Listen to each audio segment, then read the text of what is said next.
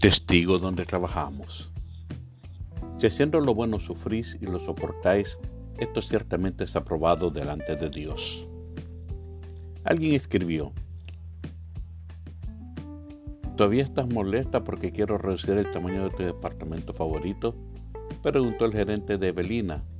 No, dijo ella apretando los dientes. Se esforzó por contener las lágrimas y decidió hacer lo que su gerente le pidiera.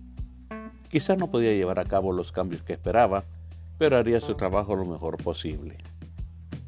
En su primera carta, Pedro instó a los cristianos del primer siglo a someterse a toda autoridad humana.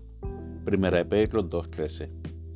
No es fácil mantenerse íntegro en una situación laboral difícil, pero Pedro da una razón para seguir actuando bien.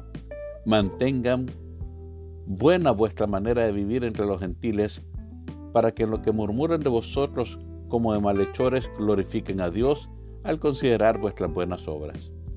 Además, esto nos ayuda a dar un buen ejemplo para los otros creyentes que están observando. Si estamos en una situación de trabajo realmente abusiva, dentro de lo posible sería mejor que nos fuéramos.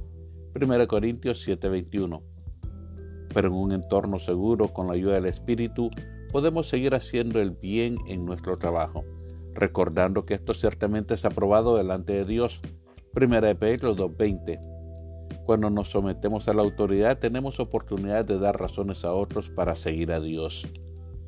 ¿Qué sueles hacer cuando estás en una situación difícil bajo la autoridad de alguien? ¿Cómo estaría obrando Dios en ti con todo eso? Padre eterno, gracias. Gracias por tu amor, por tu bondad, por tu misericordia. Te pido por el oyente, Señor, por su espacio de trabajo, en donde quiera que se encuentre, Señor. Si tiene alguna situación difícil, sé tú, Señor, dándole la serenidad, paciencia, la mansedumbre, para que pueda eh, llegar a una situación en la cual primeramente te dé la gloria a ti, independientemente de lo que pase alrededor. Te pido por cada oyente en el transcurso del día de hoy. Gracias Señor, cualquiera que sea la necesidad, llénala. Te pido que a través de la programación de hoy podamos escuchar testimonios de sanidad, sobre todo de salvación, para la gloria de tu santo y bendito nombre. Amén y amén. Aleluya.